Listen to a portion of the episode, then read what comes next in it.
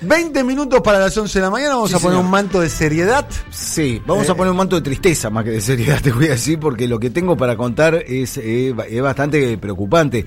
Ayer se dio a conocer el informe de la Cámara Argentina del Libro.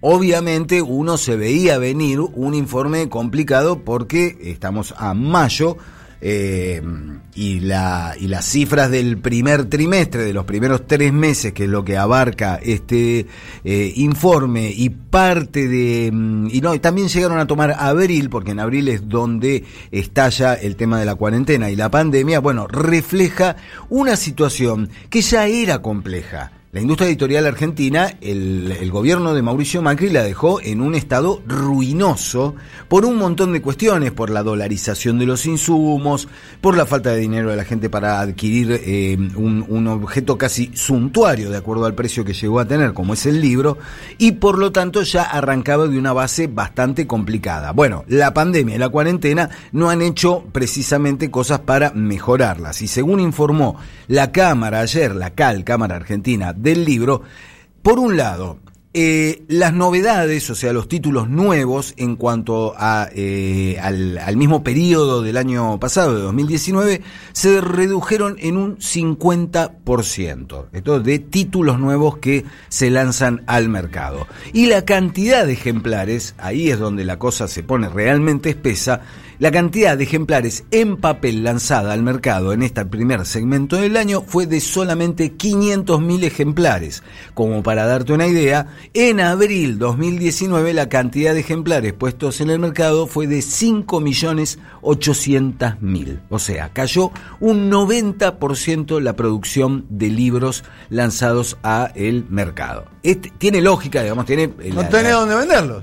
No, dónde venderlos. comprarlos. Recién ahora, en, los en las últimas dos, tres semanas, se pudo liberar el tema de la venta de libros por eh, delivery. ¿eh? La entrega, las librerías empezaron a poder hacer un sistema de delivery, pero el daño ya está hecho. Y de hecho, las editoriales, como está paralizada la industria por la cuarentena, digo, no están funcionando las imprentas, las imprentas, los talleres gráficos y todo eso, también empezó una reformulación obligatoria con respecto a el formato. Si en el pasado, en el año 2019, solo el 15% de la producción editorial se lanzaba en ebook, o sea, en formato digital, en, el, en abril, las novedades de abril fueron lanzadas en un 63% en modo digital. Otra vez, de una manera inevitable, obligatoria, porque no tenés librería si no tenés el formato físico para hacerlo. Eh, y de hecho, varias, esto que ya era un recurso habitual de las grandes editoriales, eh, básicamente Random House y Planeta, la- lo- los dos monstruos de la, de la edición en el mundo, ahora también las pequeñas editoriales han empezado a lanzar sus títulos en formato digital, porque es la única forma de comercialización y es una manera de ir capeando este temporal y probablemente dar por iniciado un proceso que se contemplaba mucho más a futuro. En la industria editorial, a diferencia de la industria discográfica, no hay tanto eh, o no está tan zanjada la cuestión de si el libro eh, va a desaparecer. El libro como formato tiene una raigambre mucho más potente que la que tiene el- la música en formato físico. El CD ya a nadie le preocupa que desaparezca. En todo caso, además tenés la reaparición del formato del vinilo como un modo de suplantación de, eh, de formato físico y que además permitió un pingüe negocio por parte de las discográficas que, a caballo de la moda y del gusto por el disco de vinilo, aprovechó para cobrarte un precio absolutamente abusivo, demencial rompeupites con respecto a el disco de vinilo. Entonces, en la música está mucho más claro que lo digital es el futuro. Las plataformas se han convertido en la forma principal de digital de comercialización y la forma principal de consumo de mucha gente que ya ni siquiera se plantea bajarse discos a la computadora, sino que directamente paga una suscripción y eh, accede a una colección de música que no le pertenece, le pertenece a la industria discográfica y en menor medida a las plataformas, y solo paga por el derecho a escuchar esa música, a reproducirla. En el formato del libro, esa discusión está muy lejos de ser zanjada. La gente sigue queriendo adquirir libros en formato físico. El, eh, el hábito de leer con un libro en la mano, de oler un libro, me van a disculpar si suena un adicto, pero yo lo primero que hago cuando tengo un libro nuevo en la mano es hundir la nariz entre las páginas. Y sé que parece una cosa rara en el transporte público, cuando usábamos todo transporte público, me ganaba alguna mirada extrañada, gente diciendo, ¿qué tiene ese chabón adentro del libro que lo huele con tantas ganas? Y es simplemente que adoro el aroma del papel y de la tinta. Eh, e incluso vas determinando ciertas editoriales cuyos libros huelen mejor.